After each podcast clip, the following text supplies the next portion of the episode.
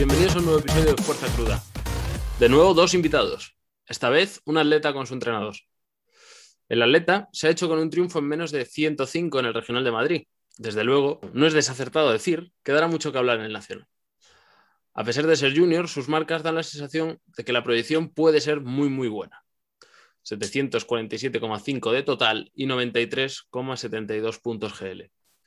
Mis invitados son Luis Jacobo Isla Ruiz. Buenas, Jacobo, ¿cómo estás? Buenas, ¿qué tal? Pues aquí vamos bien. Y su entrenador, Diego Manuel Díez Rives. Buenas, Diego, ¿cómo estás? ¿Qué tal, tío? Bueno, un placer, macho, estar aquí. Bueno, eh, hechas esta pequeña introducción que yo os he hecho, eh, me gustaría que a modo de resumen de, lo que sois, de quiénes sois, eh, les contéis algo a la gente que nos escucha, de vosotros mismos. Bueno, bueno, que proceda Jacobo, si quiere. Es un poco que más tiene que contar, quizás. Venga, dale, Jacobo. Bueno, pues nada, yo soy una, persona de Madrid que lleva dos años y medio entrenando aproximadamente en un gimnasio. Eh, desde que empecé a hacer un poco, pues bueno, lo típico de, de hipertrofia y demás, sin, sin ningún objetivo de, fuerza como tal, aunque ya hacía mis sentadillas y tal, pero bueno, barra alta y un poco máximo siempre sin, seguir ningún plan específico. Y, bueno, pues yo eh, seguí entrenando hasta que hace unos meses, por un, conocido en común al que llevaba Diego, un amigo nuestro, Darius, desde aquí le mando un saludo, eh, pues nada, pues me, dieron ganas y, y empecé contigo a, a trabajar juntos. Y desde entonces, pues, llevamos en esto. Muy bien. ¿Y tú, Diego, qué le podrías decir a, la gente bueno, como descripción? Bueno, soy Diego, eh, soy un apasionado del powerlifting, se podría decir. Me gusta muchísimo. Bueno, desde hace ya eh, un par de años entreno gente y, y, pues nada, realmente sobre todo destacaría un poco mi, mi, faceta como entrenador, que es un poco la que más eh, disfruto quizá, la que más me gusta. Y pues nada, simplemente eso, intento ayudar a la gente quizá, por así decirlo, a ponerse más fuerte y sobre todo con, con objetivos así un poquito más competitivos, que tengan ganas de, de competir, de, de, entrenar duro y poder ayudarles a, a hacerse lo más fuerte posible. Genial, entrenador apasionado entonces. Bueno, estupendo. Pues ya que hechas las presentaciones y las introducciones, vamos a a explicar cómo va a ser la entrevista. En el bloque 1 hablaremos de vuestra experiencia como atletas y entrenadores. Bueno, vuestro atleta y entrenador. En el bloque 2 hablaremos de la relación que tenéis entre vosotros. En el bloque 3, el futuro de Jacobo como atleta, guiado por ti, Diego. Y en el bloque 4, el tema libre, que lo dejamos siempre pues, para algo que queráis contar, que nos surja durante la entrevista y para no cortar el hilo lo dejemos para esa parte, promocionar algo, etc. Así que sin más vamos a empezar ya con el bloque 1. Experiencia personal, atleta y entrenador. Los dos, me gustaría que me contestases esta pregunta eh, de cuál es vuestro ejercicio favorito. Empieza tú, Jacobo, si quieres. pues yo tengo un dilema entre la sentadilla y el press banca, aunque yo creo que si me tuviera que quedar con uno sería con la sentadilla, porque el peso muerto la verdad que no, no me gusta demasiado. Eh, yo creo que la sentadilla, porque es el que llevo practicando así más o menos con una buena técnica más tiempo y, y al que más partido le, le, puedo sacar, me parece. ¿Y tú? Yo el pre de banca. Yo el pre de banca. Es increíble, tío. ¿eh? Es muy común entre los versátiles que digamos que el ejercicio favorito es el press de banca. ¿eh? Tremendo. eh, bueno, al final eh, supongo que quizá mejor se me da un poco por mi anatomía, tengo los brazos bastante cortitos y tal, y no sé, es el menos sufrido, digámoslo así, ¿no? Sí. A mí es lo que me gusta también. ¿Cómo, ¿cómo, ¿Cómo, descubristeis vosotros el powerlifting? Pues yo personalmente, eh, supongo que como casi todo el mundo, al final te apuntas al gimnasio y bueno, yo cuando empecé a practicarlo no es como es ahora, que todo el mundo quieras que no, al final todo el mundo hace sentadilla o casi todo el mundo, es muy común ver a gente haciendo peso muerto en los gimnasios, chavales que no, sin ningún ámbito competitivo ni nada, pero simplemente al final lo van haciendo. Yo cuando me apunté a un gimnasio allá por 2015, 2016 no era tan común, pero, pero bueno, al final te fue gustando un poquito y, ya descubres pues, que hay un deporte que, que, se basa en esto, en los movimientos básicos, etcétera, Y al final yo fui un poco por casualidad, porque conocí de rebote a un chico que, que competía mm, y, y, pues al final me animó un poco a competir y competí en el, la única vez que he competido yo como atleta en el Sub Junior de CAI, organizado por, por Jaime. Y, y, poquito a poco, ya al final, pues acabas como un poco centrándote en eso y ya pues lo acabé llevando un poquito también a Faceta como entrenador y yo desde entonces ahí me, me enamoré. Muy bien. ¿Y tú, Jacobo?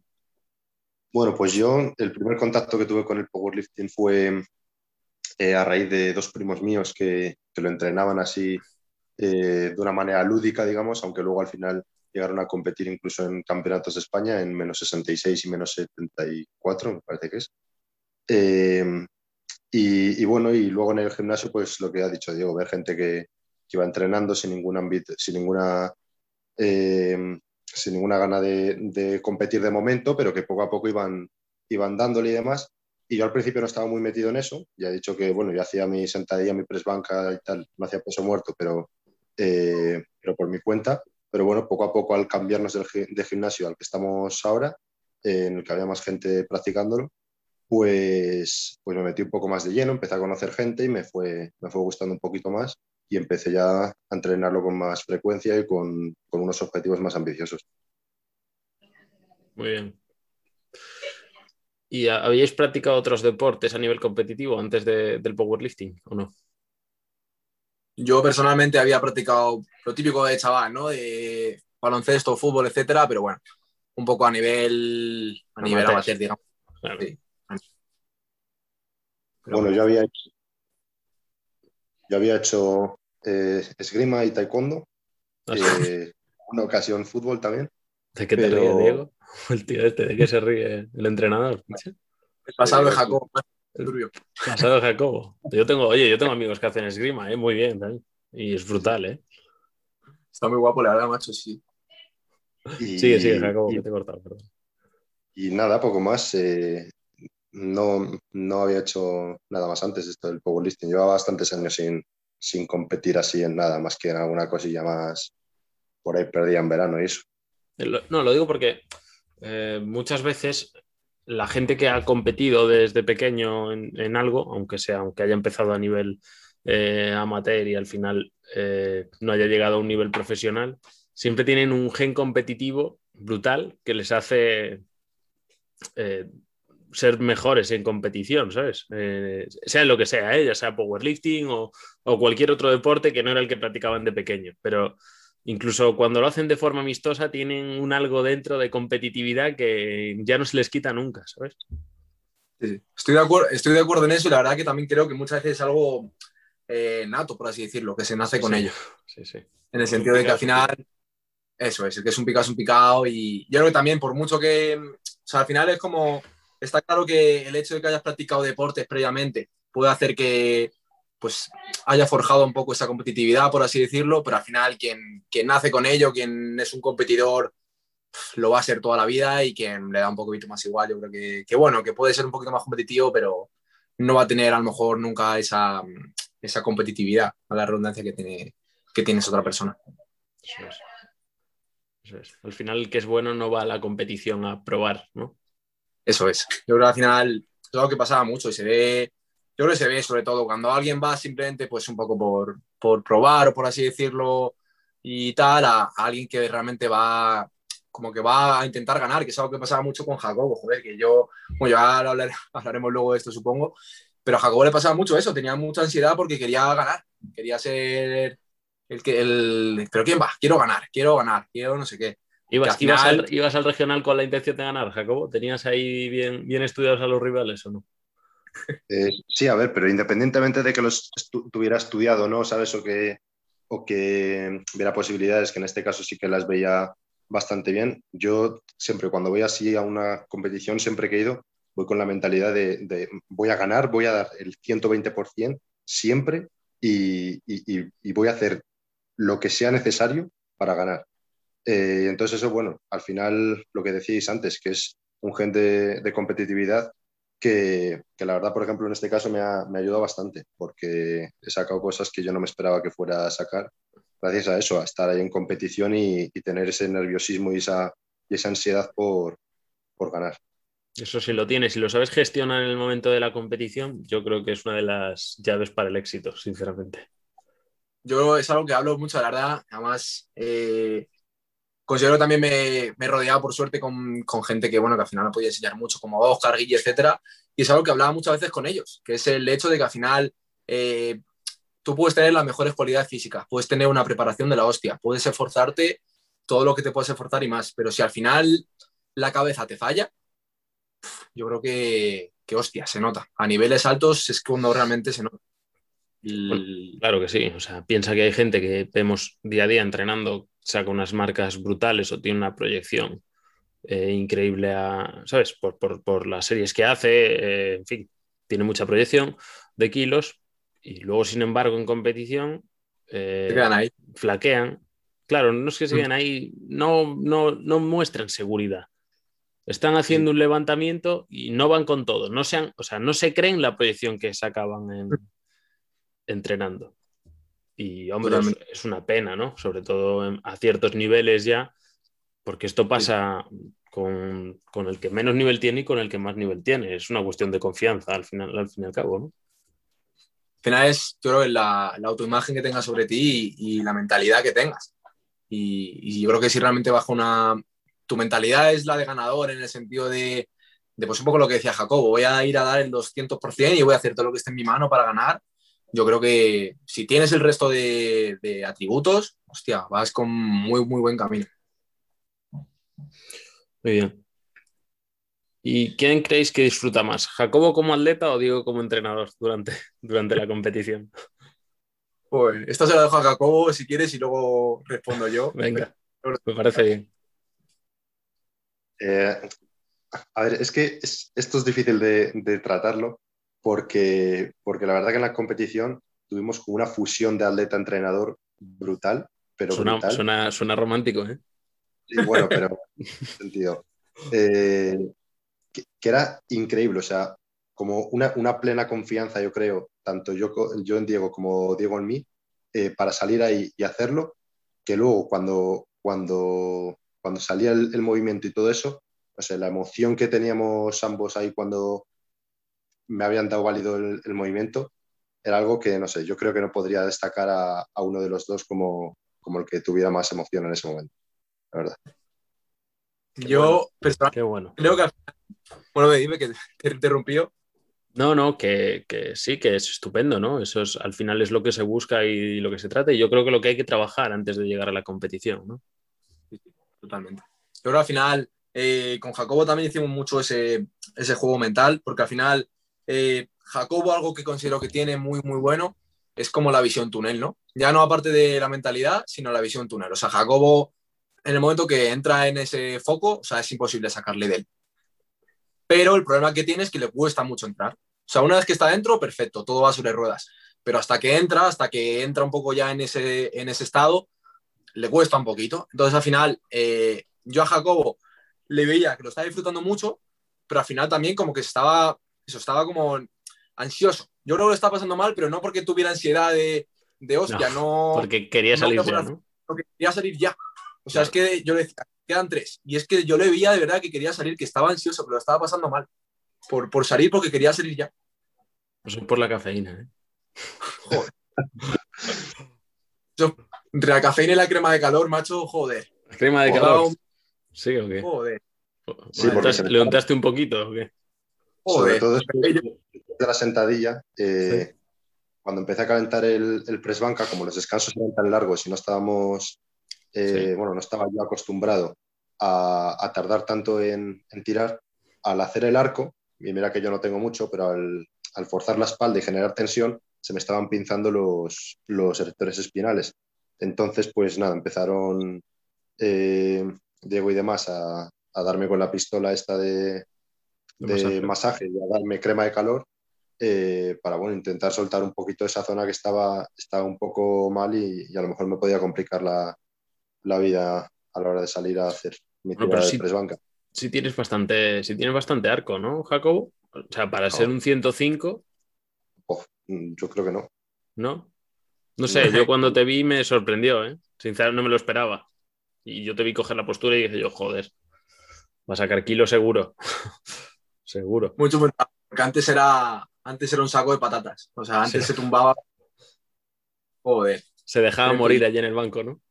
Sí, sí. Porque además, Jacobo, muchas veces yo le, le comentaba un poquito, pues, típico, hablas con él, le das un poco los tips, los cues, y al final como que lo aplicaba, pero también hace falta eh, adaptarlo, por así decirlo, adaptarle a ello. No se va a sentir bien, o es muy raro que se sienta bien en la primera serie. A lo mejor llegaba, esto es una mierda, no me gusta, y volvía a hacerlo. Era como, joder, macho, no le das tiempo. Pero, pero al final sí, la verdad que la banca, eh, esto es algo que decía mucho eh, Carlos, un chico que entrena, bueno, inevitable, un saludo desde aquí también, que, que, decía, lo hablaba mucho con él también, que al final Jacobo ha, ha pasado de, de, hacer algo raro a hacer banca, ¿sabes? bueno, ha sacado más que él en banca, de hecho. Sí, sí. Hostia, esto le va, le va a doler a, a Carlos. No, es la verdad. Pero... No, ¿no? Lo pone ahí, eh, lo tengo delante. Sí, lo, lo, lo, pone ahí, lo pone ahí, efectivamente. De hecho, eh, de hecho, bastantes más puntos GL. Como, como cinco más. Para, para, ser un saco de patatas vas de puta madre. Bueno, Joder, muy bien. Bueno, bien, hemos terminado el bloque 1 de experiencia eh, vale. como atleta y como entrenador. Vamos a hablar ahora en el bloque 2 un poquito de la relación que mantenéis, ¿no? Que ya, pues por lo que me habéis dado a entender en bloque 1, contándome esa, esa, última experiencia de la competición, pues tiene pinta de ser bastante buena. Uh -huh. eh, ya me dijiste, Jacobo, cómo contactaste con Diego, cómo empezaste a trabajar con él. ¿Hace cuánto empezasteis a trabajar juntos? Pues empezamos a trabajar hace aproximadamente eh, seis meses, a lo mejor cinco o seis meses. Seis meses. Octubre, me parece. Octubre, me parece que fue. Por, por, octubre fue, finales de octubre o por ahí. Me parece. Algo así. Sí, porque ahí. justo estoy revisando vídeos y me parece que eran de octubre por ahí. Sí. Sí. Pues, pues tiene, tiene, mérito, ¿eh? Porque, hombre, eh, estar tan compenetrados como me estáis diciendo a la hora de la competición, llevando solo cinco meses entrenando juntos, pues. Es clave el hecho de, de, la relación que mantengas con tu entrenador. Ya quitando un poco ya a Jacobo al final, hombre, coincidimos que los dos somos de Madrid, entonces, pues, pero cada vez nos hemos visto, pero con Jacobo tampoco, yo creo que la, nos habremos visto cinco veces, seis veces. Pero sin embargo, ya creo que al final lo importante es sobre todo establecer una relación de confianza y, y ya da igual que, hombre, está claro que al final el trato personal eh, siempre, joder, va a, ser, va a generar una, una, relación más cercana. Pero sobre todo es el hecho de, joder, transmitir confianza y ya no verlo como una relación de mmm, entrenador-atleta o de tú me pagas para que yo haga esto y ya está, sino al final, prácticamente yo al final a Jacobo le considero un amigo mío y es verlo como una relación de, de amigo, de, de, afecto y no tanto como una relación eh, entrenador-atleta que se puede considerar un poquito más fría, quizá. Sí, eso, eso lo vamos a hablar un poquito más adelante. Porque tú, eh, Diego, ¿cuál crees que es el, el, punto más fuerte de Jacobo como atleta? Yo lo que decía, al final, creo que el punto más fuerte de Jacobo es el hecho de, eh, de arrasar, por así decirlo, en el sentido de si entra en su zona, se lleva por delante todo. O sea, no, no le importa el resto, no, no está pendiente de, de, lo que ha tirado uno, de lo que ha tirado otro, sino que al final está pendiente del mismo, que eso al final está muy, muy bien, porque no, no se deja condicionar por, por situaciones externas o aspectos que no puede controlar y simplemente va a hacer lo suyo y se centra al 200% en hacer lo suyo. Muy bien. ¿Y tú, Jacobo, cuál dirías que es el aspecto que más te cuesta o, o tu punto débil, por así decirlo? Mi punto débil yo creo que eh, en algunas ocasiones es el bajón que me puede dar y a lo mejor la, la pérdida de confianza en mí mismo, ¿sabes? Como de intentar, eh, como de tirarlo todo por, por, la borda, decir, joder, esto es una mierda, no quiero seguir, porque a veces, a veces se lo dije a, a Diego, quiero dejar el powerlifting, no sé qué, estoy cansado, tal. Eh, entonces a veces me dan como eso, ¿sabes? Y, y, y pues bueno, es un poco como tirar por la borda todo el trabajo que hemos, que hemos hecho, pero poco a poco ya he hablado bastante con Diego sobre este tema y lo vamos trabajando bastante bien. Esto, esto, fue algo, hacer un inciso, que fue algo sí. que, por ejemplo, se puede ver reflejado en justo en el regional. O sea, íbamos muy, muy, muy bien. Estábamos, yo creo que ya además en el regional es que no se sabía nada del público ni de cómo iba a ser nada. En principio se hablaba de que iba a haber, luego de que a lo mejor no había, etcétera. Y cuando, y pues yo creo que tres días antes, eh, se dijo, pues no va a haber público, va a haber muy, muy pocas personas y tal. Y ya me habló Jacobo todo rayado, joder, vaya mierda, tío, no hay público, así no quiero ni competir. es como, ah, te voy a matar. Yo a Jacobo le quiero mucho, pero es al tío que más veces he querido matar en mi vida. No sé yo si saldría bien, ¿eh? Joder, no, no. no sé yo si saldría bien. Bueno. me ve cara de cabrón y me mata. bueno, ¿cómo, eh, ¿cómo de importante creéis que es la relación al de entrenador? Ya más allá de, lo que es la competición, ¿eh? en el día a día, entrenamiento, entrenamiento, pasar feedback. ¿Es una, ¿Creéis que es una cuestión de confianza, de amiguismo o, de exigencia por parte del entrenador? No estás de a Jacobo si quieres y, que, y digo yo luego. Venga, si queréis ponemos ya un orden siempre para que siempre vaya primero uno y luego el otro, ¿vale? Vale. Venga, dale, Jacobo.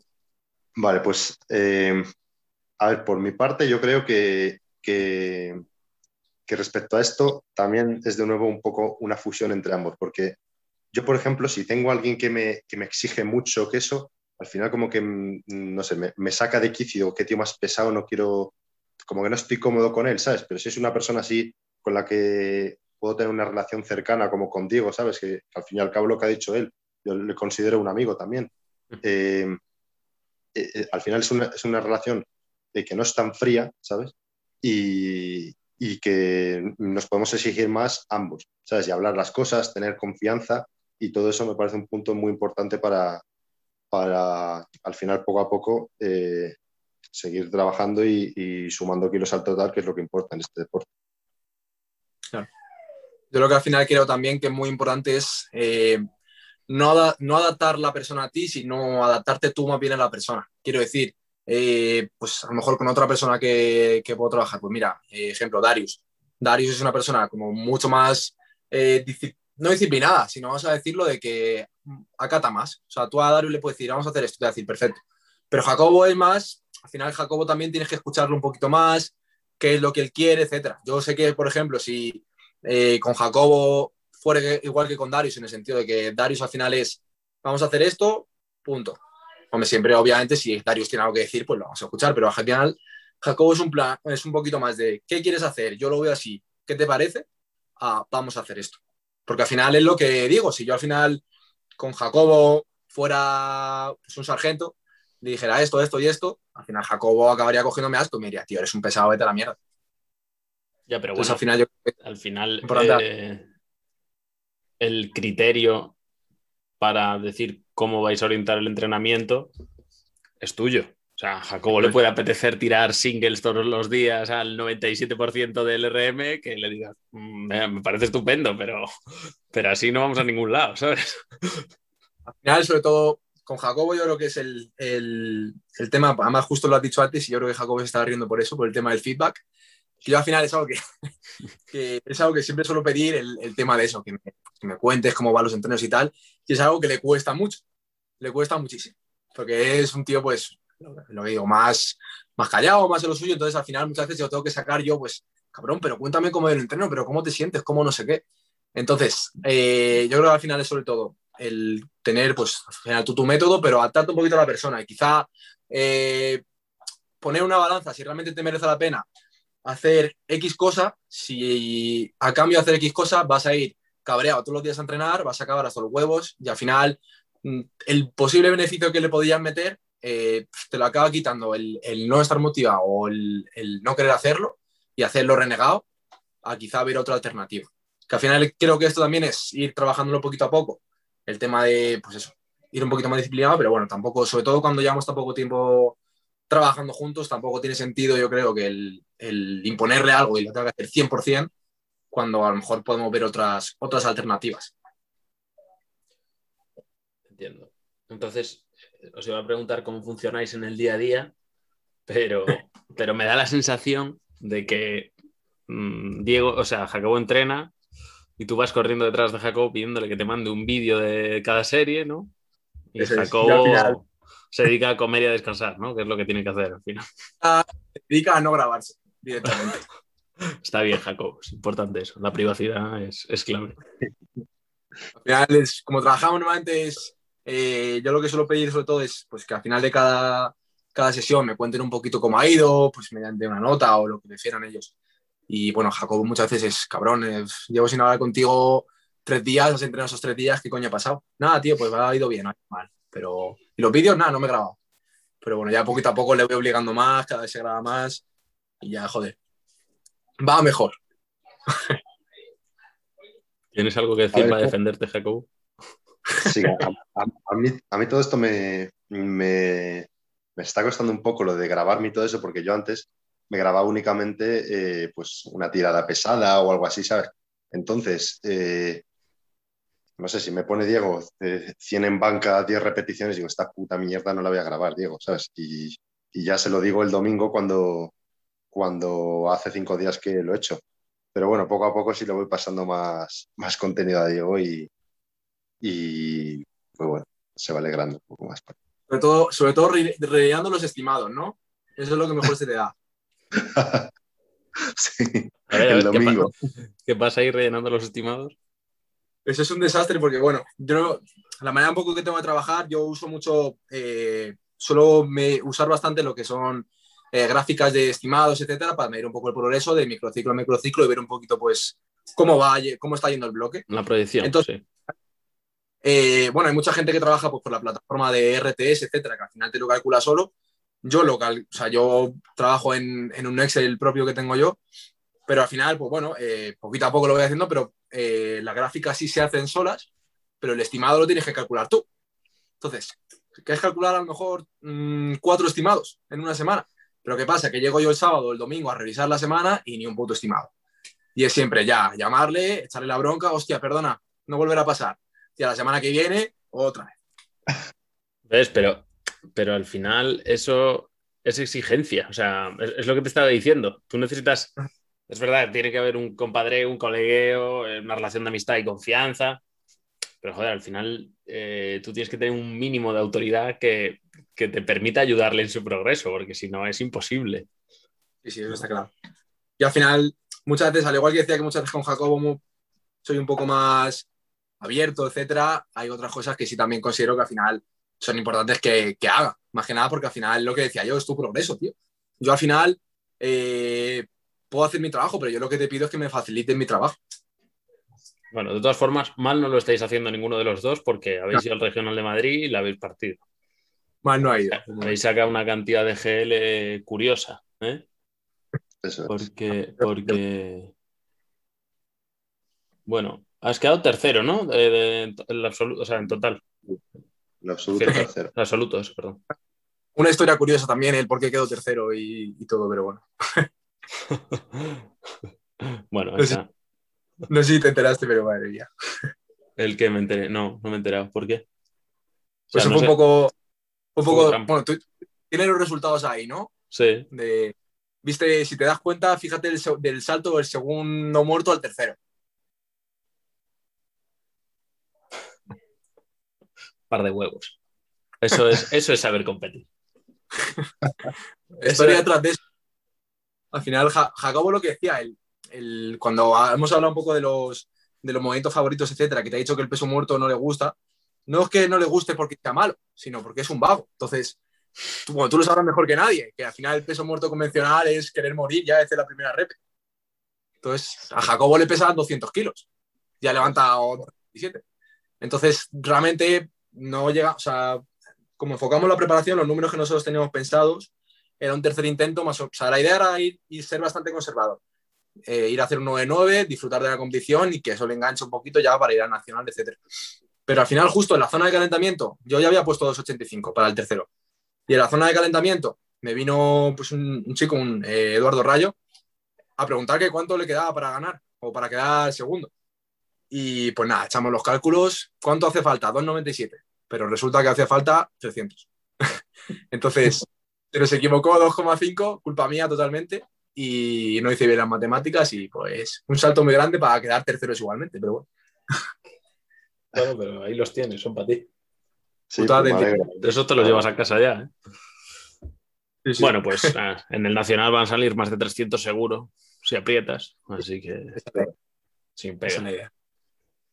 Bueno, eh, Diego, ¿qué, y Jacobo también, ¿qué, dificultades habéis encontrado en las últimas, en la última preparación de cara, de cara al regional? Más allá de lo que ya hemos hablado. Pues, la verdad que yo eh, considero, creo que ha sido una preparación bastante buena en el sentido de, pues todo ha ido bastante bien. Eh, hay preparaciones buenas y hay preparaciones que, bueno, pues por lo que sea, por otros motivos, no salen tan bien. Esta, la verdad, que ha salido muy, muy bien.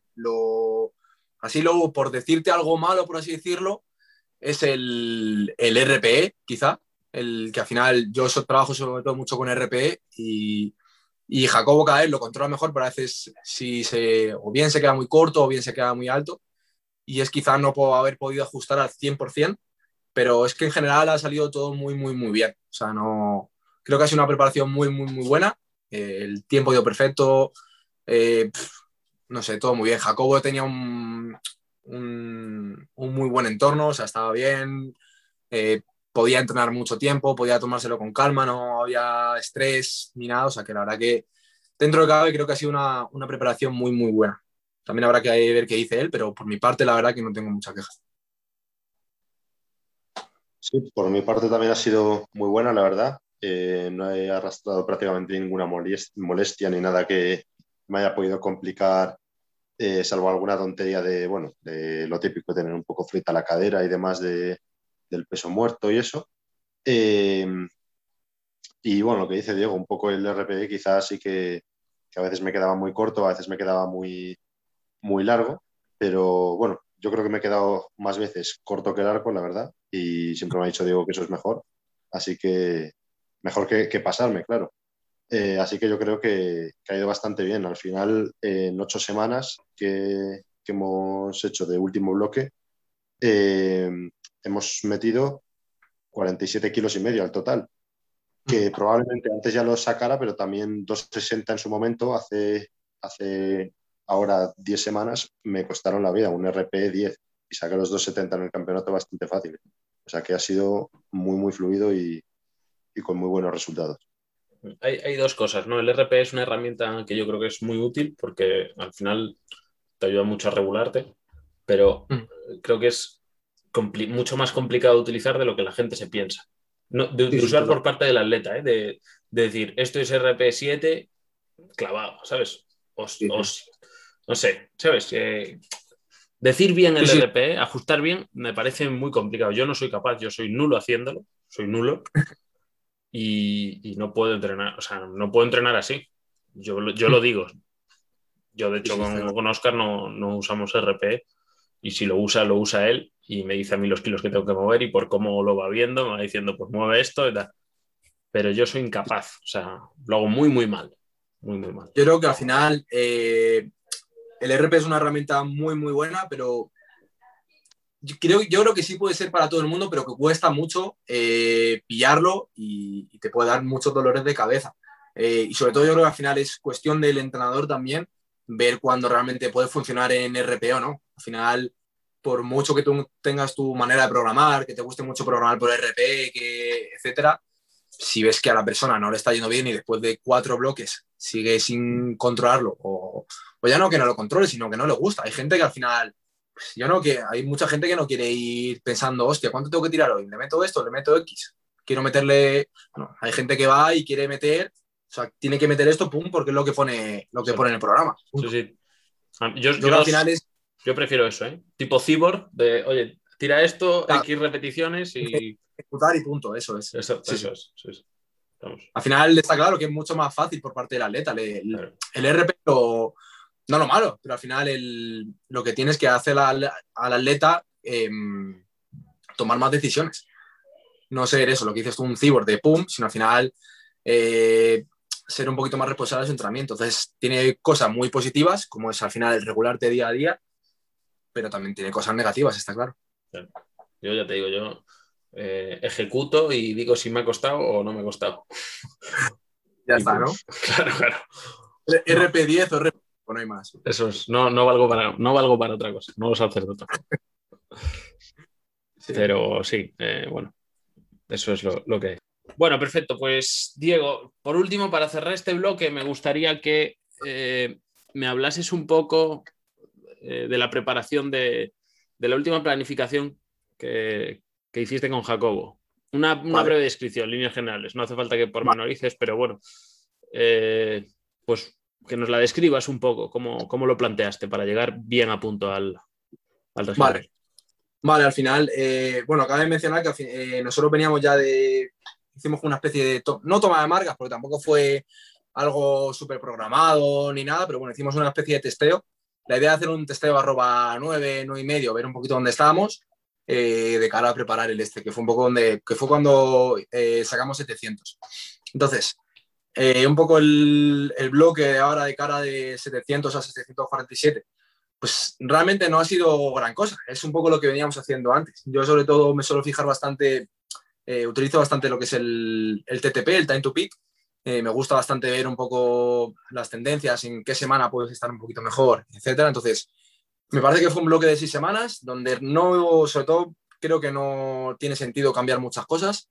Metimos un poquito, probamos a meter un poquito menos de volumen en muerto, que es un poco lo que más le quemaba. Y la sentadilla y, el, y en la banca la, la mantuvimos igual. Trabajamos con una frecuencia 3 de sentadilla, me parece, una frecuencia 4 de banca que es algo que, le vino muy, muy bien. En general, soy bastante partidario de trabajar la banca eh, pues, con bastante frecuencia, bastante volumen, como buen berserker. y, y ya te digo, no fue gran cosa, no ha sido, o sea, no ha sido un bloque súper complicado de meter 20.000 cosas, ha sido un poco lo que sabíamos que le iba a funcionar y que venía funcionando de antes, repetirlo con un pequeño tupper de una semana. Eh, donde la verdad que le vino de locos para todos. Al, al, igual que hay gente que a lo mejor no le viene tan bien descansar tanto tiempo, el tupper de Jacobo fue semana y media para el muerto y una semana para, para la sentalla y, bueno, alrededor de cuatro o cinco días para, para, la banca y la verdad que fue de locos. me, sorprenden varias cosas. Lo primero, eh, frecuencia 3 de sentadilla y frecuencia 4 de banca. Mm, me gusta. La verdad que brutal. Brutal. Jacobo también Tiene, suerte de tener bastante disponibilidad de lo que es entrenamiento. Se puede permitir pues, entrenar un par de horas, cinco veces a la semana, incluso seis. Eh, y es un tío que por lo que hemos visto es que tolera muchísimo volumen, sobre todo en sentadilla y en, y en banca. Es una locura. Siempre que al final yo creo que la banca en general creo que siempre se le puede meter más caña de la que se le suele meter. Entonces, creo que es lo que yo creo que mucha gente se estará casi echando las manos a la cabeza, en plan, joder, frecuencia 4 de banca, dos días seguidos, no va a recuperar. Eh, pero bueno, yo creo que al final eh, una frecuencia 4 de banca le puede venir bien a muchísima gente y, y la verdad que es algo que, que, probamos con Jacobo. Yo, ya te digo, fue un poco probar, porque al final yo puedo tener mi teoría o pensar que le puede venir bien una cosa y luego no le va bien pero desde el principio hicimos, planteamos una frecuencia 4 de banca y, siempre ha respondido bien. Al final le hemos sumado, yo creo que es 20 kilos en medio año. O sea, muy, muy bien. ¿Se te ha hecho dura la preparación, Jacob? ¿Cómo, perdón? Que si se te ha hecho dura la preparación, digo. Eh, no, la verdad, porque tampoco me ha metido mucho trabajo eh, del que duele, como digo yo, de tempos y variantes eh, sufridas y demás, más que... No lo hacía. Más, que la sentadilla, porque bueno, hubo alguna semana con altercados que no se pudo hacer. Y, pero bueno, por lo demás, la verdad que, me ha parecido bastante divertida porque han sido siempre, eh, o casi siempre, movimientos de competición. Y, y no se me ha hecho dura en absoluto, la verdad. Qué bueno. Y me sorprende también del el taper que le metes una semana y media, has dicho, de descanso para el muerto. Nosotros como, como planteamos el bloque fue eh, algo que siempre suelo más plantear con, todos mis atletas, toda la gente que llevo, es, la manera que tengo yo de verlo es, da igual que tú los lunes te sientas mal, si los sábados te sientes de puta madre y compites el sábado. Entonces, realmente lo que tratamos nosotros es, como lo, lo hicimos, así un poco también explicando un poco el bloque, fue, eh, bueno, no se sabía con exactitud la fecha, pero bueno, sabíamos que iba a ser el, fin de cuando competiría y justo clavó perfecto. Entonces, la idea era eh, establecer un SBD los sábados, donde al final lo que quería, mi trabajo un poco consistía es en, hacer que mediante organizando el resto de la semana, el sábado fuera el día perfecto, donde todo se sentía genial, donde todo iba bien. Que luego llegaba el lunes estaba reventado, porque lo estaba bueno, pero el sábado sabíamos que rendía. Entonces, la idea fue simplemente eh, ir los sábados, ir metiendo caña, y haciendo que, se fuera sintiendo bien, eh, estableciendo singles, etcétera. Que además Jacobo suele responder muy bien a los singles y, tratar de que al final cada sábado fuera mejor. Hasta que al final llegara el, que el mejor sábado que, se pudiera dar, coincidiendo un poco con el time to peak y la semana la semana del pick fuera justo la semana de, competición. Entonces, el, el, taper de una semana y media, por así decirlo, del muerto, fue porque al final eh, él tenía, em, para tampoco freírle todos los SBDs, su, día pesado, por así decirlo, de muerto era el miércoles, me parece. Entonces, la semana de antes, a, competir, a competir tiró su, el single pesado, por así decirlo, en, en muerto el miércoles y ya entrábamos al último sábado antes de competir con un muerto ya bastante descansado. Hicimos, me parece que opener, o incluso, no miento, último calentamiento, y, ya era un poco descarga. Luego ahí sí, en ese sábado sí que tiramos lo que teníamos planeado que era un segundo intento en sentadilla, un poquito más del segundo intento, y en banca también alrededor del segundo intento. Muy bien. Bueno, pues ya hemos finalizado el bloque 2 con esta con esta última pregunta. Vamos a pasar al bloque 3, en el que vamos a hablar del futuro y lo que tenéis planeado. Eh, vamos a empezar por el futuro más próximo, que es el, Nacional de junio, al que entiendo que irás, ¿no, Jacobo? Así es. Así es. ¿Y qué objetivos llevas para el Nacional? Pues. Sinceros, ¿eh? Sí, hay unos objetivos que, que, bueno, una parte de ellos no me gustaría desvelarlos todavía. Ah, vale, vale. Pero bueno, el, principal y la idea que llevo y lo que más me gustaría es, si todo sale bien, hacer el récord de España de Press Banca Junior menos 105. Eh, y bueno, y ese es el objetivo que tengo en mente Porque sé que, bueno, al final como no va a ir por, por tema de edades, sino que va a ser eh, absoluto, eh, va a ser bastante complicado, por no decir imposible de momento, como dice Diego, eh, pues ganar o lo que sea, pero de momento este año yo creo que, el récord de banca lo puedo sacar, que de hecho ya lo he sacado, pero no oficialmente, porque son 173 me parece y actualmente tengo 180. Eh, pues eso, es, el, es la idea. Muy bien. ¿Y mm. tú, Diego, tuvieras que darle unos objetivos para ese nacional a Jacobo, cuáles le darías? Yo al final, el, bueno, el objetivo número uno es eso, el hacer el récord de, de pre de banca junior, que bueno, que ya lo tenemos de manera no oficial, pero bueno, al final cuando cuenta es el OSP1, entonces tratar de hacerlo, de oficializarlo y sobre todo apartándonos un poco, o sea, apartándonos un poco de lo que sería posición, etcétera, yo ya le he dicho al final que, hombre, que tiene un muy buen nivel, muy buena proyección, pero es que en 105 estamos olvidando que hay gente muy, muy fuerte, o sea, quiero decir... por ahí muy, Estamos hablando de que Víctor le saca 100 kilos. Claro. Literalmente. Total. Entonces, pues quizá para ganar todavía no estamos, eh, obviamente, pero bueno, la idea simplemente con Jacobo, el objetivo principal va a ser el récord de España Junior, que eso pues a no ser que de repente pase algo, deberíamos poder hacerlo. Eh, y aparte de eso, intentar quedar lo más alto posible. Me refiero, no ir a hacer nuestras marcas, sino a competir, a, arriesgarnos, a, intentar escalar posiciones, básicamente. O sea, quedar lo más alto posible y a los competidores eh, directos que tengamos intentar ganarlos. Voy a enlazar un poco con la siguiente pregunta porque al final hay cierta, cierto nivel de relación entre las dos, que es, eh, bueno, competiciones internacionales. Los números que saques en el nacional te pueden llegar a valer como referencia para saber si, si quieres ir a competir fuera, ¿no? Pregunto. Sí. Eh, a ver, esto es un tema que también he hablado bastante con Diego porque él, eh, desde que llevamos juntos, me, ha ido hablando del tema del europeo y todo, y todo eso, que aunque pueda quedar, lejos, a mi parecer, eh, no sé, dice que ve posibilidades y todo eso. Yo no tengo muchas ganas, para ser sincero. Eh, pero bueno. ¿Cómo?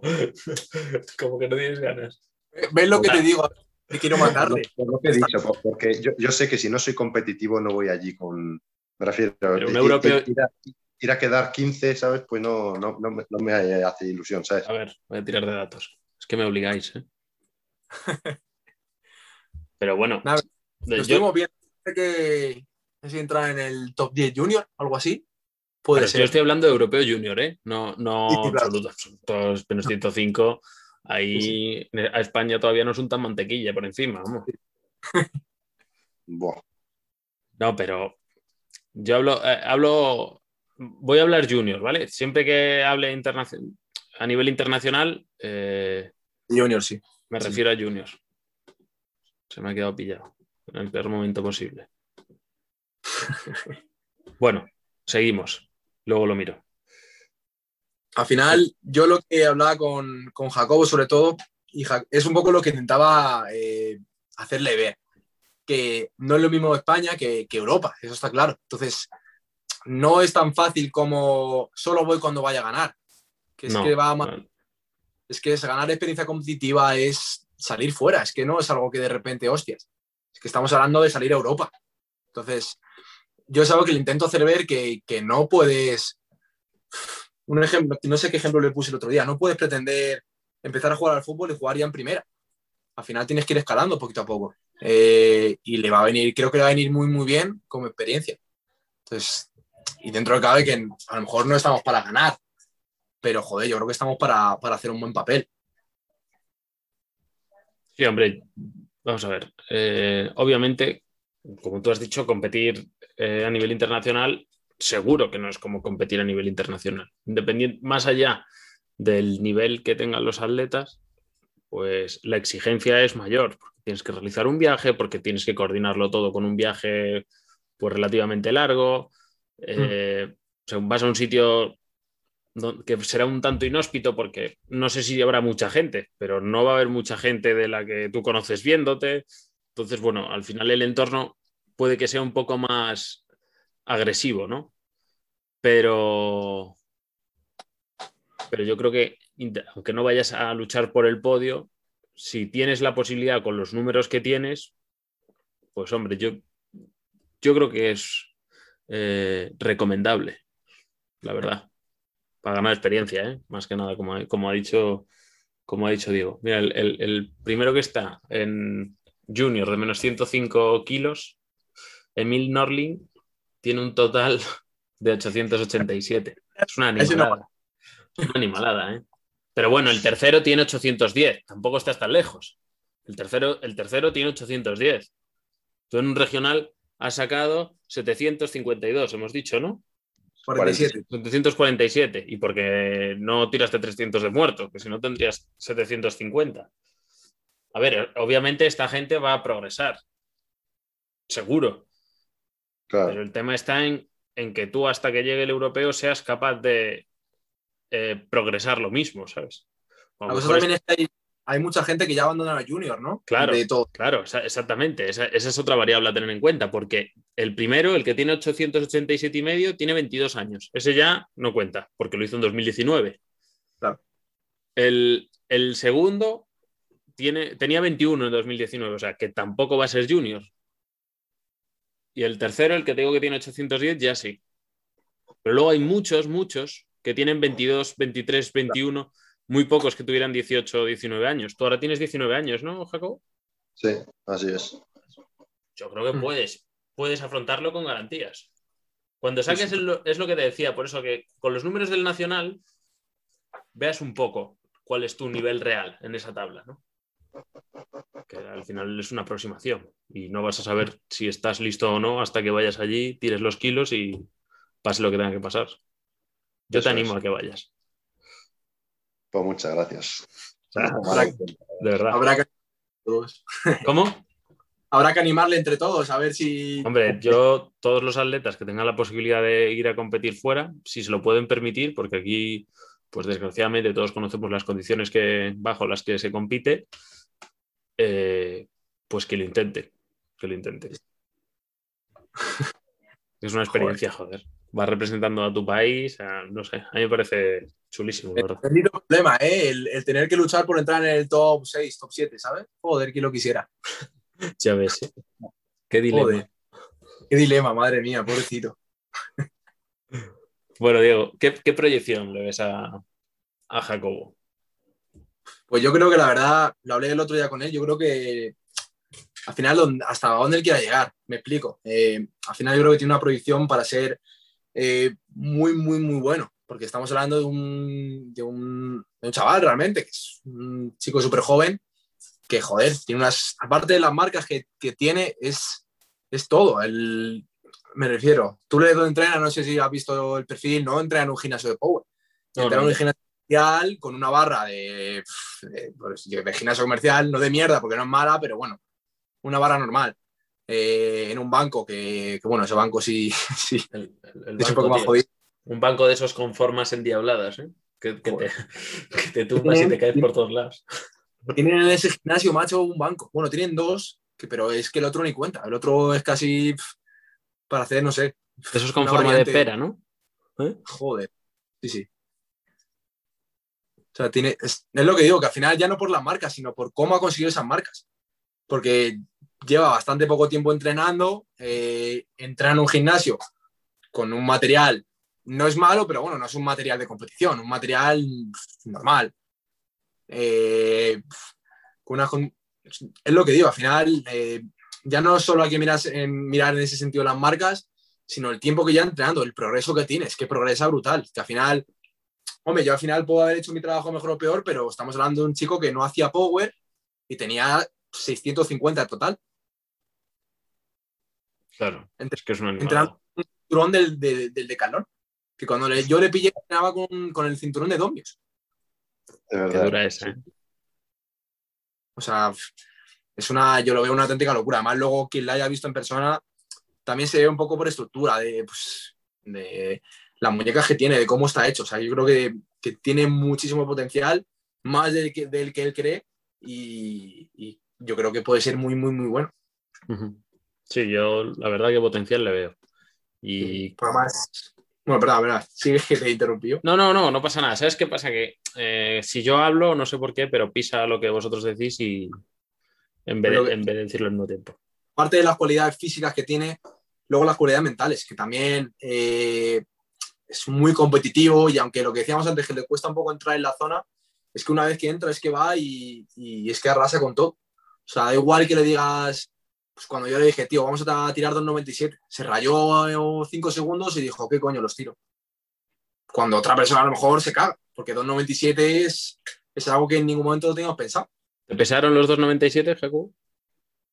Buf, a ver, eh, yo hasta ese momento lo más pesado que había tirado eh, sin straps eran 2.65. Era lo, más pesado que había tirado sin, sin straps y con straps 2.72. Eh, pero no sé, el, hecho de salir ahí con todo el mundo gritando y eso, yo ver la barra y decir es que la voy a subir como sea, pero como sea. ¿Sabes? pensar eso, no sé, hizo que, que, la cogiera, empezar a tirar y bueno, al final, al final subiera. Es que tampoco tengo, en el vídeo como que se, se, puede llegar a ver más o menos rápido, pero yo como que en ese momento, no sé, como que me he olvidado de eso, ¿sabes? Tampoco tengo un recuerdo muy claro de, de si me costó muchísimo, al igual que, por ejemplo, los 180 en banca, sí que en el último momento, bueno, al, final, como, como vas con, con, pausa de competición y, todo eso, ¿sabes? Y con órdenes y demás, sí que me pesaron un poco más que cuando los hice en mi gimnasio. Eh, y si me acuerdo, ¿sabes? Pero con el peso muerto, no sé, iba como, como en una nube.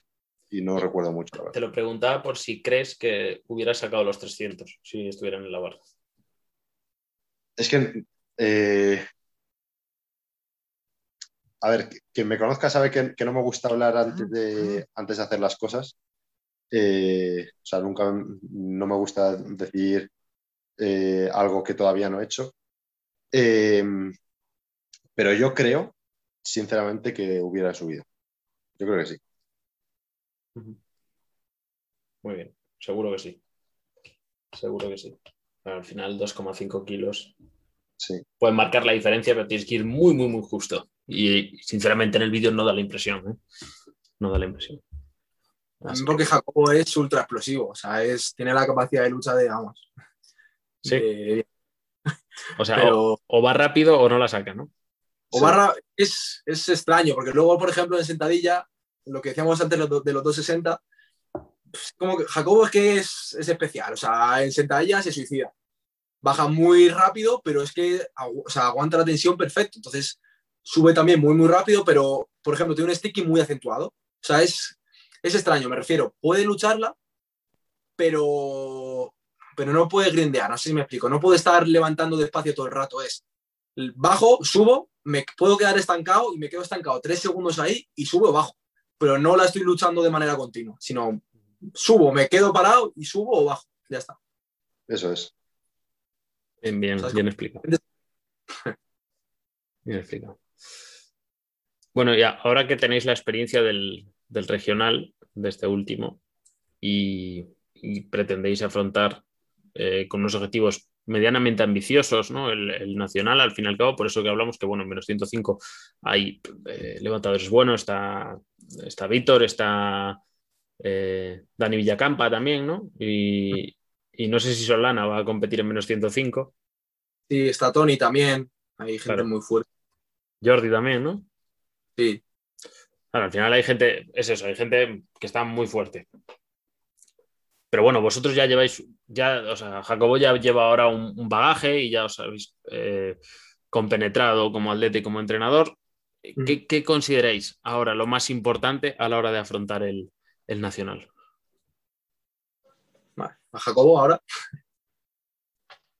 Pues yo creo que seguir el mismo plan, la verdad. Yo creo que, hacer un cambio de, estrategia o algo así sería lo peor que podríamos hacer, porque al final si algo funciona, ¿para qué lo vas a cambiar? Y tal y como han ido las cosas, yo creo que seguir tal y como lo hemos hecho, con, la misma mentalidad y con, las cosas igual de claras, yo creo que va a ser la clave para, bueno, jugar el mejor papel que podamos en, el Nacional.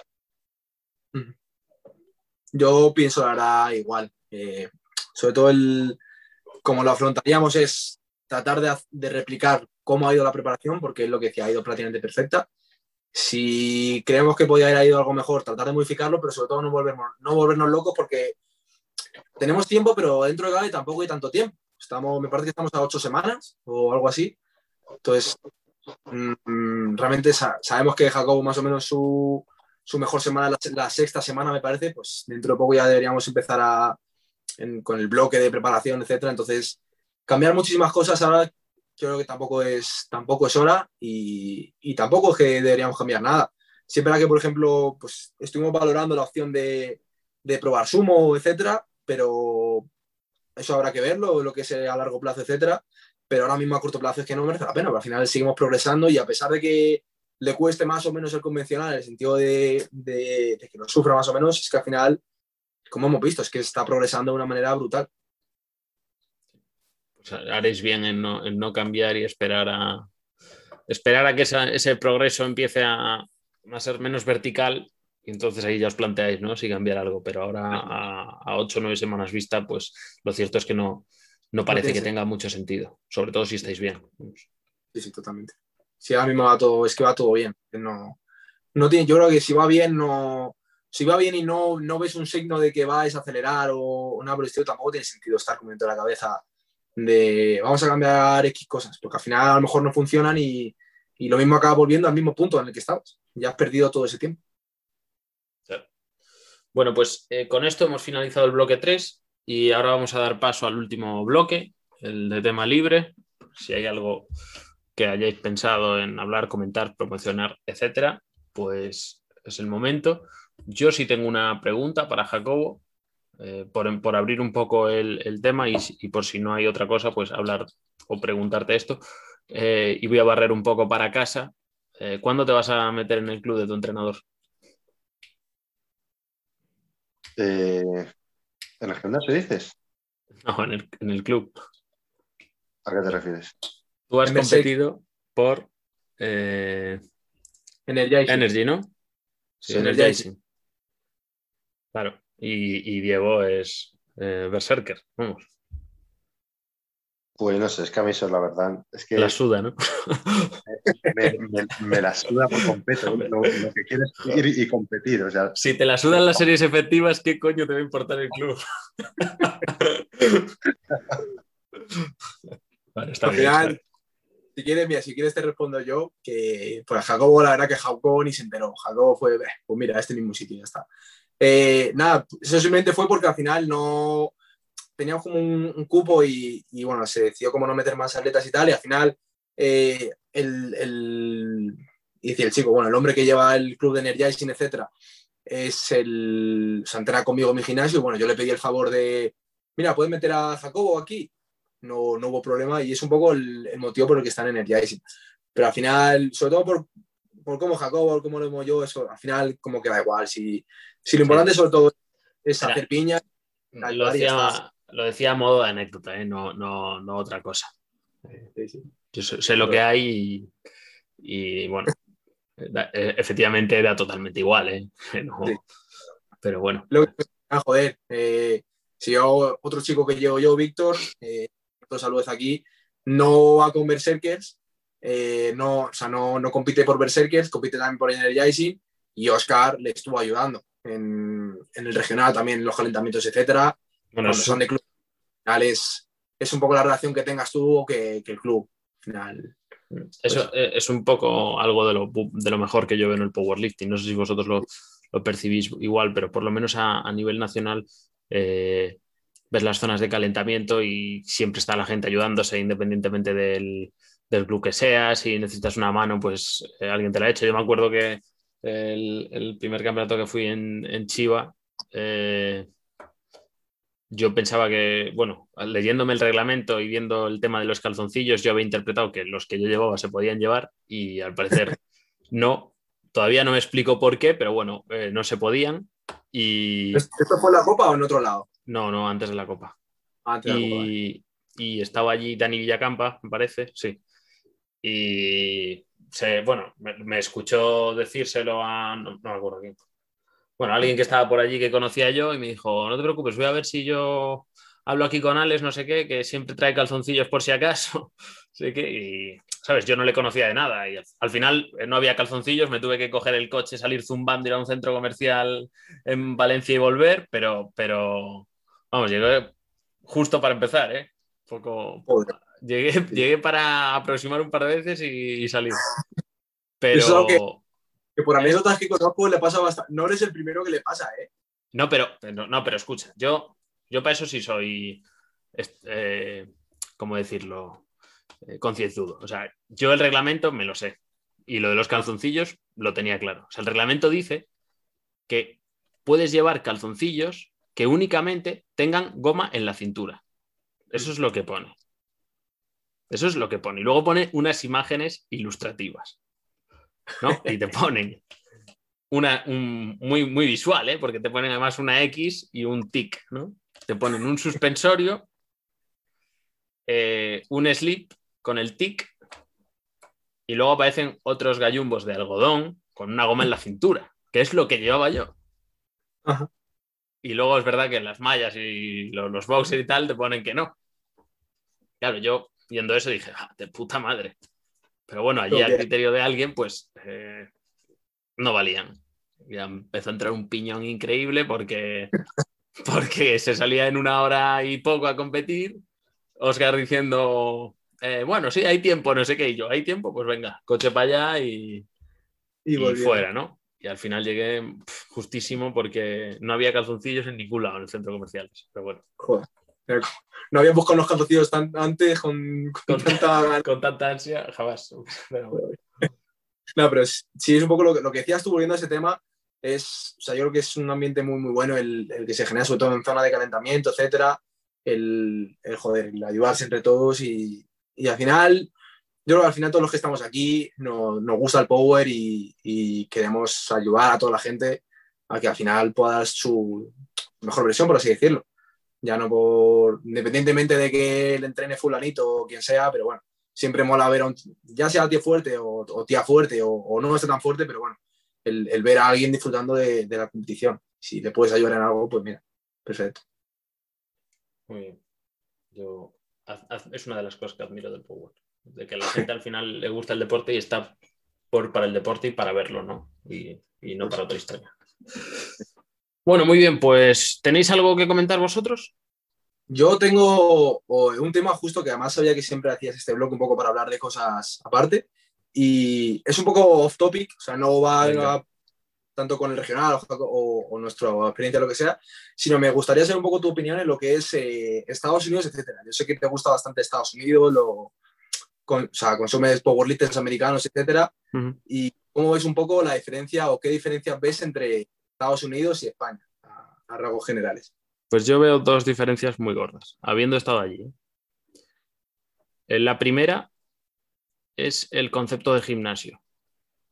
En España tenemos un concepto de gimnasio que ha pasado del gimnasio de barrio al eh, gimnasio comercial low cost en el que pagas lo menos que puedas y las máquinas importan poco, le importan pues al que se dedicaba un poco más al culturismo, a la estética o a las diferentes clases de, de, bueno, de, tipos de culturismo, etcétera, que buscaba a lo mejor unas máquinas de palanca más específicas y, máquinas convergentes o divergentes, etcétera, que, que, bueno, que le proporcionasen el estímulo que le hacía falta, pero hasta ahí se habían quedado los gimnasios. ¿no? Aquí en España eh, llegó un momento en el que ver una barra olímpica en un gimnasio era una entelequia.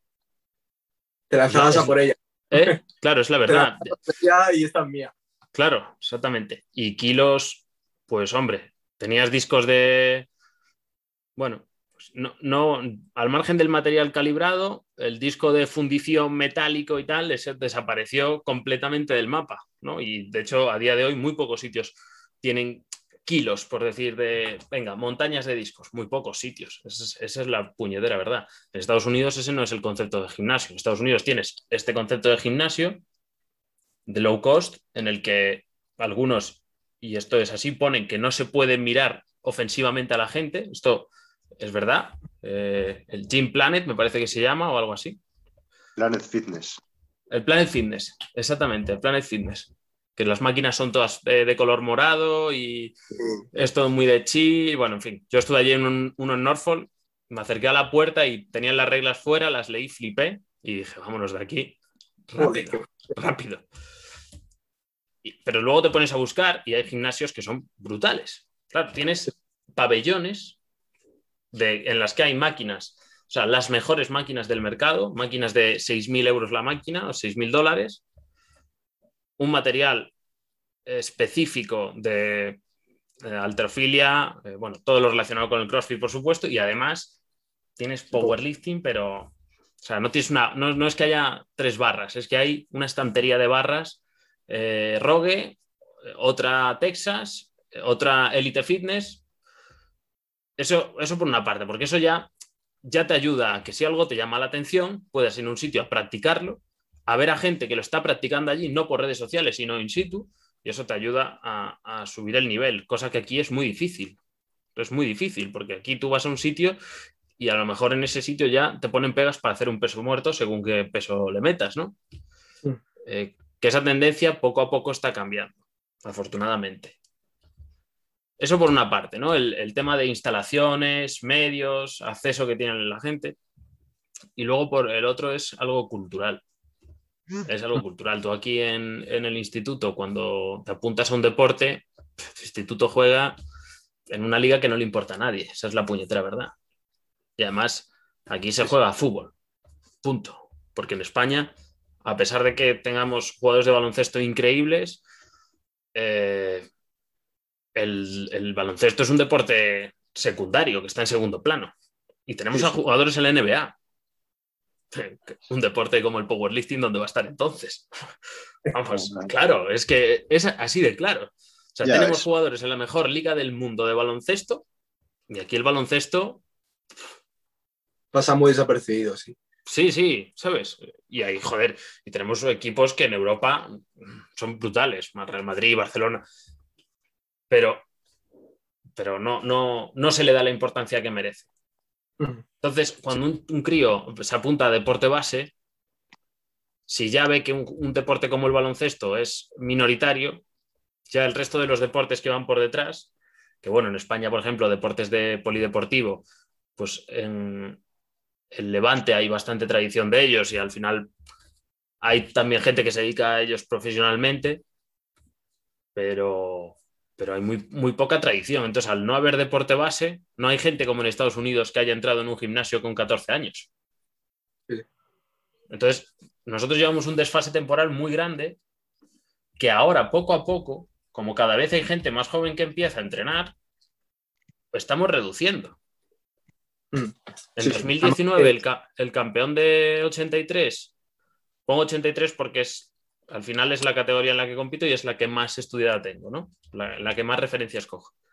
El campeón de, de 83 no llegaba a 700 kilos cuando en Estados Unidos el mínimo para competir eran 680 kilos y a día de hoy el que no tenga 740 no va a hacer podio.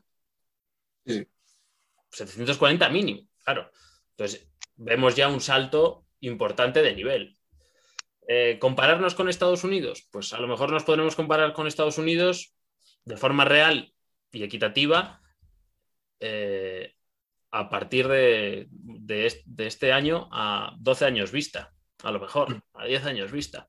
Ahí podremos, ahí ya supongo que el nivel habrá subido lo suficiente, ¿no? Estados Unidos está en el top ahora mismo, pero, pero ya cada vez el progreso suyo y yo imagino que será más lento, ¿no? Y nosotros poco a poco nos iremos acercando a ese, a ese límite de la curva. Aquí hay muchísimo potencial ahora mismo, muchísimo, lo digo siempre en todos, en todos los podcasts, pero hay que saber aprovecharlo, no dejar que se pierda intentar captar a esa gente para que realmente se quede en el powerlifting y, ver qué pasa, si no, si en un futuro pues podemos llegar a, tener el mismo nivel o por lo menos pelearnos con ellos, no, no tener su mismo nivel, ¿no? Yo soy optimista.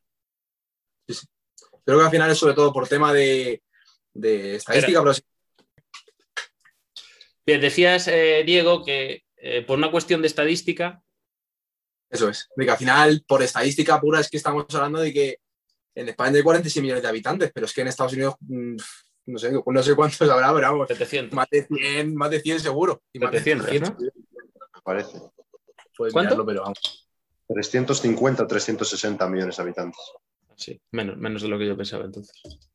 Al final, tú me dirás, si es que por, pura estadística tienen que salir más gente brillante, por así decirlo. Y aparte de eso, eh, eso sería como el, el, primer punto que, yo creo que, es importante sobre todo. Y segundo es lo que, lo que decías un poco también, eh, tema del final de la cultura. Ya no tanto de la cultura, sino cómo, cómo empiezas o cómo, cómo eso, cómo, cuando te apuntas al gimnasio, ¿qué es lo primero que ves? Y, joder, yo hablaba también el otro día con, con un amigo mío, con Víctor, que al final, eh, yo cuando empecé a entrenar o él cuando empecé a entrenar, veíamos a un tío haciendo sentadillas al aire y, ya está, y circuito de abdominales en casa. Es que ahora tú te metes y un chaval de 14 años que se apunta al gimnasio, pues está viendo a gente tirar pesos muertos, eh, sentadillas, etc. Entonces, en vez de estar dos años haciendo tres máquinas, lo primero que hace el primer día del gimnasio es hacer un peso muerto, aunque lo haga mal, pero bueno, ya empieza con eso y ya crea la base desde muchísimo antes. Eso es, eso es lo que te digo, que eh, el entorno es una variable muy a tener en cuenta, hagas lo que hagas. ¿no? Sí, Los niños en España juegan a fútbol porque en sus casas maman el fútbol desde que son pequeños. Y en las noticias, en, los deportes no deberían de llamarse deportes, deberían de llamarse fútbol. Mm. Porque hemos llegado a un punto en el que, a pesar de haber un montón de deportes eh, en los que destacamos, eh, si no hay nada relevante en el fútbol, se habla del peinado de un futbolista. Totalmente, es que justo este momento lo estaba pensando Es, así de, claro, es así de grave. Entonces, ¿qué esperamos que hagan los niños? Obviamente van a querer jugar al fútbol, se la suda el gimnasio. O sea, nunca van a, o sea, no les va a llamar la atención entrar ahí. No van a considerarlo una opción como deporte, como deporte profesional, ¿eh? me refiero. Porque luego cuando cumplan 17 años y, ¿eh? y ya el vigor apriete, entonces, eh, entonces empezarán a considerarlo una opción, pero no precisamente para ser un deporte profesional. Pero eso sobre todo por eso que te digo que, creo que el nivel está subiendo también muchísimo en España es precisamente por eso, porque al final llegan muchísimos chavales que al final, yo a la mínima que te apuntas, o sea, te apuntas al gimnasio, la mínima que muestres un poco de interés, pues yo qué sé, ya haces tu investigación, ya pues, o aunque sea que buscas en YouTube, pero ya consumes algo de contenido. Y lo, lo, bueno, por así decirlo, lo positivo es que al final el contenido que antes era eh, sentadillas al aire, circuitos abdominales en casa o lo que sea, ahora es eh, hago X kilos en peso muerto o lo que sea, ¿sabes? Entonces, es lo positivo que ahora mismo creo que está haciendo que crezca tanto el deporte, es pues todos estos canales, toda, toda esta gente que al final surge y, divulga sobre ello, hace que al final se acerque muchísimo más a los chavales, que no sea algo que te tengas que contar de casualidad, de que estés entrenando y de repente veas a un tío muy fuerte hacer sentadillas y digas, hostia, yo quiero ser como él, sino que al final, según te apuntas, lo puedas ver en YouTube, desde tu casa, ¿sabes? Y digas, hostia, es que quiero ser como él. Totalmente. Yo me acuerdo la primera vez que vi el powerlifting fue gracias a, a David Marchante, ¿no? de Power Explosive. Eh, yo llevaba ya dos o tres años entrenando en el gimnasio y, y, empezó a sacar sus vídeos. Yo me acuerdo de verlos desde el, desde el principio, o sea, desde el primer día. Unos vídeos que hacían una pizarra. Me acuerdo que empecé a verlos sobre todo por el tema de, de la suplementación y eso, ¿no? Porque iba muy al grano sobre qué suplementos funcionaban y para qué y quién debía de tomarlos o a quién le compensaba consumirlos y cuáles no. ¿no? Entonces, bueno, al final, eh, como iba al bolsillo el tema, le empecé a ver muchos sus vídeos. Y recuerdo perfectamente que empecé a ver los vídeos de, de cómo hacer correctamente press de banca, etc. Y fue como una, para mí fue una revolución. Yo creo que aquello era 2013, si no recuerdo mal, 2013. ¿no? En 2013 yo creo que vi los primeros vídeos de David Marchante, que, tenían un poquito ya de un mínimo de producción. Ahí todavía no entrenaba, pero bueno. Claro, y, para mí era, hostia, brutal. Yo no, no tocaba una sentadilla, no, o sea, peso muerto hacía peso muerto rumano, entonces, sentadilla no hacía porque me tenían todo el puñetero día corriendo. Entonces, para mí hacer sentadillas era un suicidio, básicamente. Y, y para mí fue la luz. O sea, sinceramente, dije, que esto es otro mundo, tío. Esto lo cambia todo. Era como una cerradura que se había abierto y, lo que había detrás era, era algo totalmente desconocido, ¿no?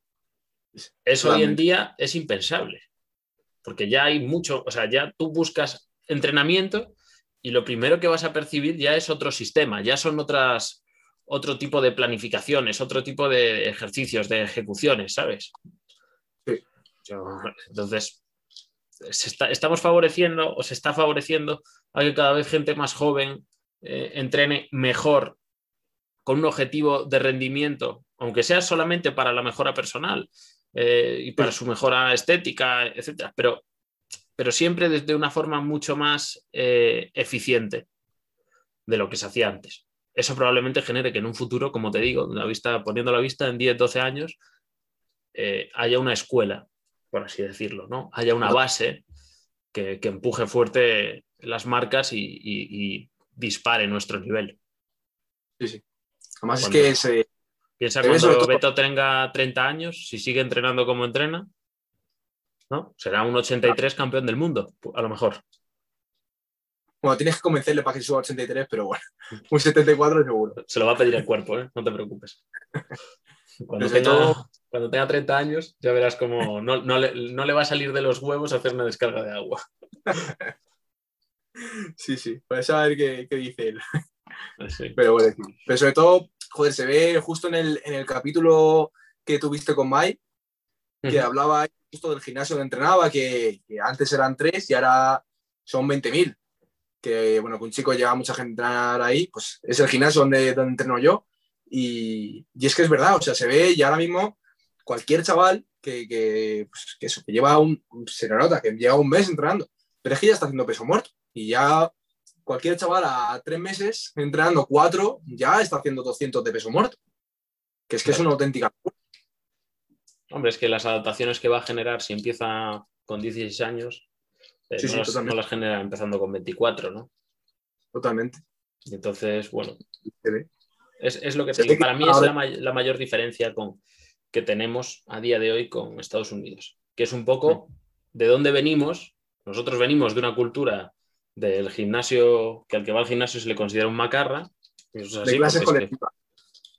bueno, aparte de clase colectiva, el que hace pesas se le considera un macarra, eso lo he vivido yo eh, en primera persona. Te lo puedo asegurar.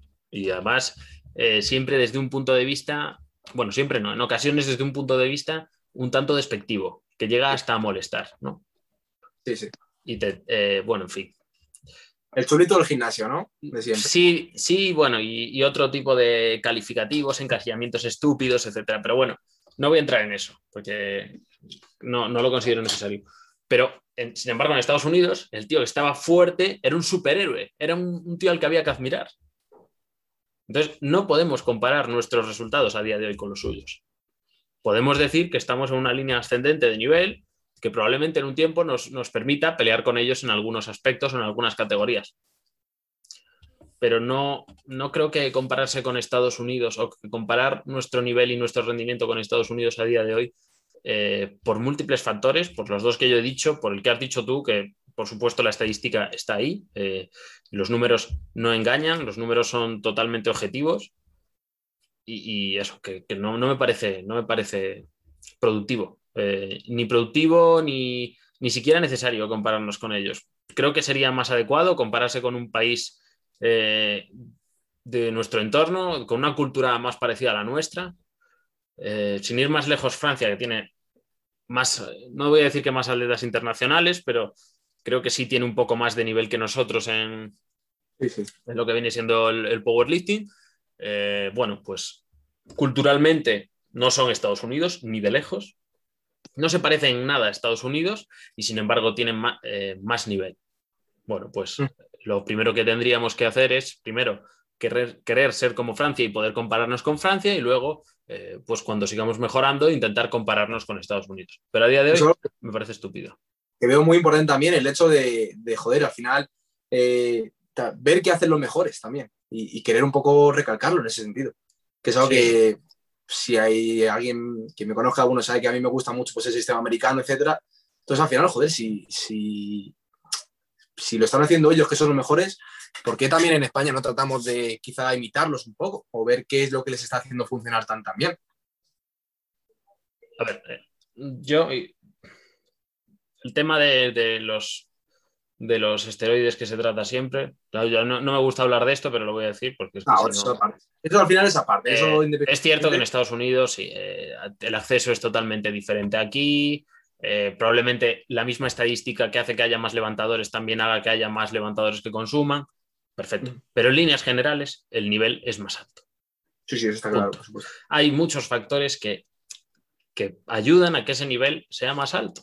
Entonces, eh, España no puede coger sus atletas como referencia para, compararse con, Estados Unidos a día de hoy. Los puedes coger para decir, oye, estamos subiendo a una velocidad brutal, que es la realidad, que es lo que está pasando, el nivel está subiendo muy, muy rápido, necesitamos eh, competiciones que afiancen ese nivel, que ayuden a afianzar récords, etcétera, y a partir de ese momento, pues, pues tendremos otra, otro punto de visión.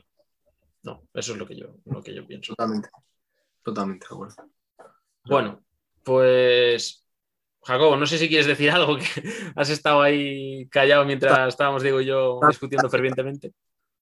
Pues no, me parece que, de momento así en cuanto a, la entrevista y eso, mm, creo que hemos comentado un poco todos los aspectos más importantes y que no se queda nada, nada pendiente de, comentar ni de analizar. Estupendo. Bueno, pues yo eh, espero que, que hayáis disfrutado de la entrevista, que hayáis estado cómodos. Eh, os agradezco mucho que hayáis, que hayáis aceptado la invitación y que hayáis echado este rato de la tarde conmigo. Y nada, bueno, Jacobo ah, y Diego también, eh, desearos mucha, mucha suerte en el Nacional, que vaya todo muy bien, que la planificación salga tal y como lo tenéis pensada, que creo que, creo que le podéis sacar mucho jugo. Así que, lo dicho, mucha suerte. Muchísimas gracias, Álvaro. Venga, un abrazo a los dos. Nos vemos. Un abrazo.